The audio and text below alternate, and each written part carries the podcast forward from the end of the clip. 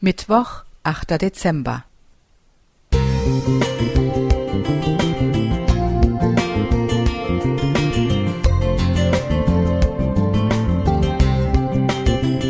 Ein kleiner Lichtblick für den Tag.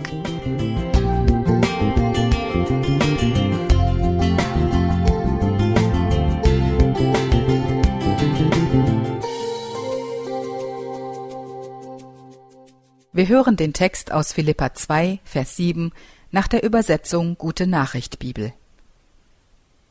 Er gab alle seine Vorrechte auf und wurde einem Sklaven gleich. Er wurde ein Mensch in dieser Welt und teilte das Leben der Menschen. Charles Foster, englischer Tierarzt, Rechtsanwalt und Philosoph, hat mehrfach versucht, als Tier zu leben.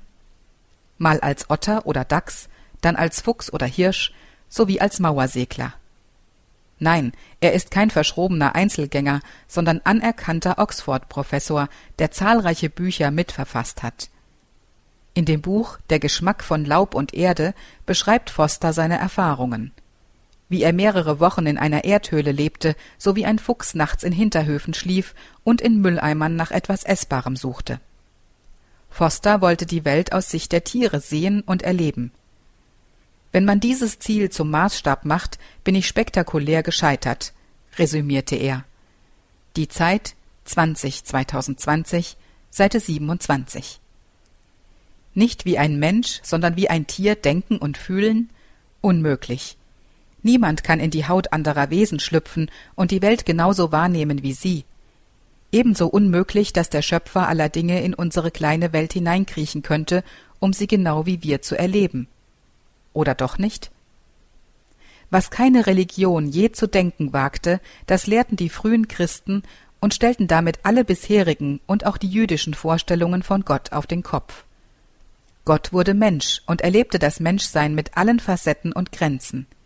Er spürte Hunger und Durst, Müdigkeit und Erschöpfung, Enttäuschung und Todesangst. Er wurde geliebt und gehasst, bewundert und verachtet, geehrt und geschlagen und schließlich auch gefoltert und getötet. Was für ein Gott. Dieses Gottesbild war so radikal, dass selbst viele Christen es nicht glauben konnten. Gott sei nicht ganz und real Mensch geworden, meinten sie, er habe einen Scheinleib gehabt und sei nicht wirklich gestorben. Bis heute gibt es Christen, die Jesus nicht als ewigen Gott anerkennen, sondern nur als ein gottähnliches Wesen.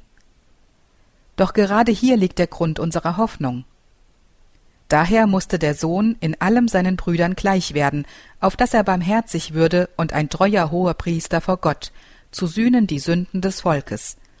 Denn da er selber gelitten hat und versucht worden ist, kann er helfen denen, die versucht werden. Hebräer 2, 17 bis 18.